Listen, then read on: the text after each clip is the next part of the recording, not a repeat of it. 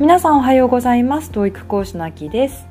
えー、土曜日の朝皆さんいかがお過ごしでしょうか？お仕事が休みの方も多いので、えー、ゆっくりとした朝を、えー、過ごしていらっしゃる方も、えいるんじゃないでしょうか？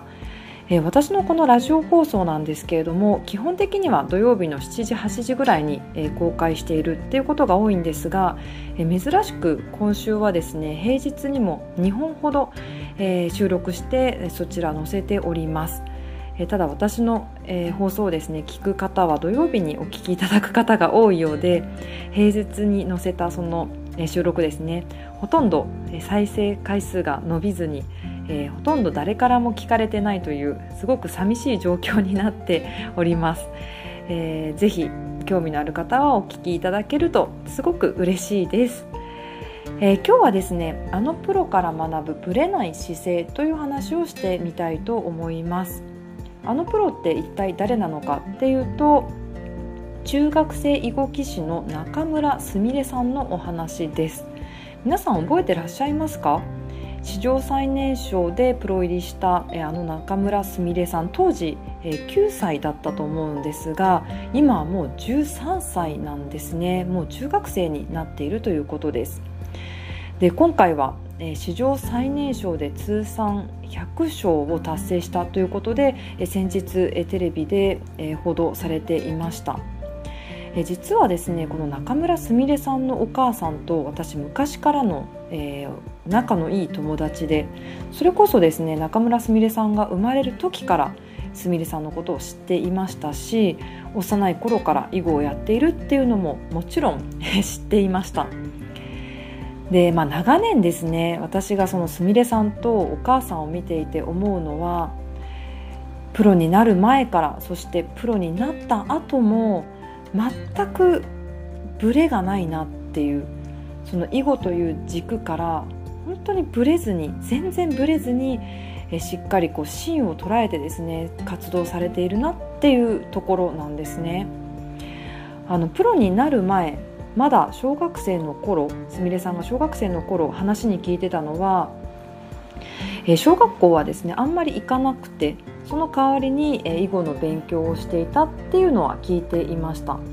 そのあんまり小学校に行かないっていうのはどの程度、えー、行ってなかったのかっていうのは具体的にわからないですが例えば小学校に午前中に行ったとしてもえー、午前中に切り上げて午後はもう囲碁の練習をひたすらするとかあとはえ学校をある程度もうバーッと休んでしまって囲碁が強い韓国に。そうあの韓国って意外と囲碁が強いらしいんですね。なので韓国に行って、え強化合宿に参加するとか、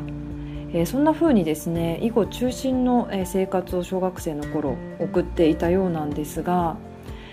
あの何がすごいってね学校を休んで囲碁をやっているっていうその迷いのない選択っていう部分もすごいんですがもっと抽象的に説明するとこう信念を持って他の人と違うことをやっている。他の小学生とは違う行動を取り続けてるっていう部分が本当にすごいなって思うんですよ。で人とね違うことをするってすごく難しいですよね。勇気がいることだと思います。でこんなにも大胆にも違うことをしているとやっぱり批判めいた声もきっと聞こえてきたんじゃないかなって思うんですよね。こうなんであの人は学校休んでまでそんなことさせてるのかしらとかえそこまで、え極端にやらせるのってどうなのかしらとか特に教育のことっていろんな意見が飛び交ったりとかするので、まあ、そういうことを他の人とね違うことをしているとそういう声も聞こえてきて嫌な思いをすることもあったんじゃないかななんて思うんですよ。わからないですけどね実際はそんな風に、え言われてたかどうかもわからないですしそんなことを耳にするっていうこともあったのかどうなのかは知らないですけれどもきっと、まあ、私も小学生を、え育てている親なので、まあ、そういう風にね聞こえてくる部分もあったんじゃないかななんていうのは、まあ、想像に難くないですよね。でただ、まあ、そんな時にすみれさんのお母さんが言っていた言葉をすごく覚えています、えー、その言葉ってどんな言葉かっていうと他の人と同じことをやっていたら同じ結果しか生まないっていうようなことを言っていました、まあ、つまり普通の人のこ普通の人と同じことをやっていたら普通にしかならないっていうことですよね。そこをですねきっぱりとあの話していました。まさにプロを目指す人の言葉だなってすごく印象深かったです。でプロをね目指す人っていうのはやっぱり人と違うことをやるっていうのを恐れちゃいけないんだなと。ある意味批判されるくらいずば抜けたこととか圧倒的に違うことっていうのを日々、えー、こなさないとやっぱり特殊な人、まあ、いわゆるプロですよね。っていう風な人にはなれないんだろうなって思いました。で9歳になって、えー、プロになって今までやっていたことが報われたわけなんですけれどもその時に、えー、テレビとか CM,、えー、CM じゃないや、えーと、新聞とかでもかなり大きく取り上げられましたよね。でその時に CM だとかイベントとかにもたくさんの、まあ、お誘いというか依頼を受けたそうです。で家の周りにもたくさんの報道陣が来て大変だっていう話をしていたんですけれどもそこでやっぱりブレてないなって思うことがあってあの決してですねそういう、まあ、プロになってお祝いモードな時も全然浮かれてないんですよ。例えばね CM とか、まあ、イベントとかにお呼ばれとかしたら行ってみたいじゃないですかミーハー心で行ってみたいですし褒められたいですしちやほやされたいじゃないですか誰だって。しかも今までねそれだけの努力をしてきた人なので、えー、そういったことが今までやってきたことが正しかったっていう証明もできてちょっと偉そうにしてもいいじゃないですか。でも全然そんなことなかったんですよね。もうすごく覚えているのはいやここからが本当の勝負で本当に大変なのはここからなんだよ。って言ってたんですよ。もちろんプロになるっていうそのプロセスもものすごい努力してきたはずなんですけどもいやここからが本当に大変でここからしっかりやらなきゃダメだから一層気を引き締めないといけないっていうふうにすみれさんのお母さんは言っていました。なのでそういった、まあ、CM とかイベントほとんどえー、もう断ってしまったそうです、まあ、一部にはなんか出たそうなんですけれども囲碁関係のまあお世話になった、え、関係もあって一部そういったイベントにも出たなんて話もしてましたけれどももうほとんど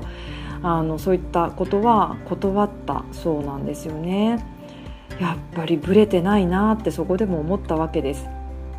そしてえ今回ですねえ通算100勝達成ということでやはりこちらもえテレビとかでも報道されていましたよね。でただここでもやはり印象的だったのはそのすみれさんがインタビューの中で語っていた言葉です。えー、て言ってたかっていうと、えー、勝ち星はあんまり意識していませんと言ってみればそうなんだって感じ 言われてみて初めてあ100勝なんだっていうふうに感じたそんな感じですよね。あんまり、えよくわからないそのプロ入れしてから3年2ヶ月で100勝達成するっていうことが、まあ、あんまりよくわからないけど早そうですねと。すごくですねあっけらかんとした感じでやった100勝やりましたっていうその感じじゃないですよね全然。あのもうそこじゃないんですよ。もうこれは単なる通過点なんだと。もっともっときっと大きな目標があるんでしょうね。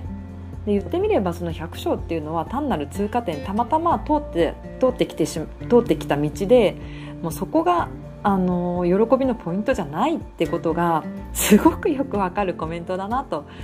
思いました。でまだ中学校3年あ3年生で13歳。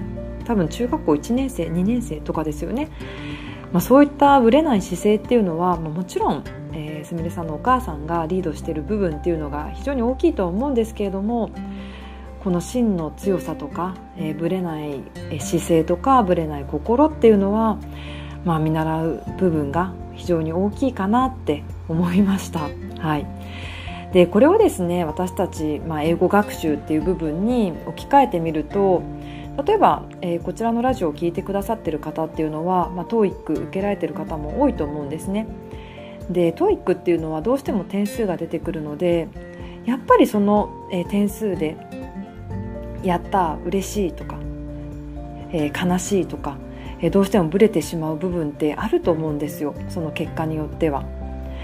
でも TOEIC っていうのはまあ、皆さんどういうふうに捉えてるかっていうのは人様々かもしれないですがおそらくですね皆さんの英語力向上の、えー、という目標の、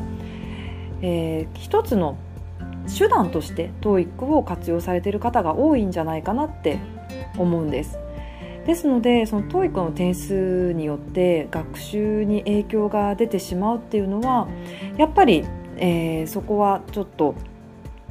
あのぶれないようになんとか、えー、真の強さっていうのを持つ必要がありますよね。どうしても TOEIC の点数、えー、良ければ良かったでまあ、もちろんそこでやる気になってさらに、えー、学習が進むっていう場合も モチベーションが高まるっていう部分もあると思うんですけどどうしてもそこで、えー、気が緩むっていうことも逆にあると思うんですよね。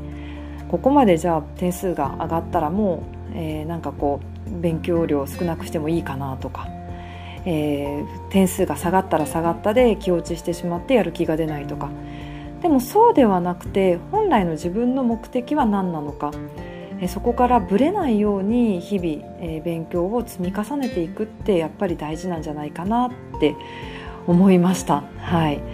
あのまあ、この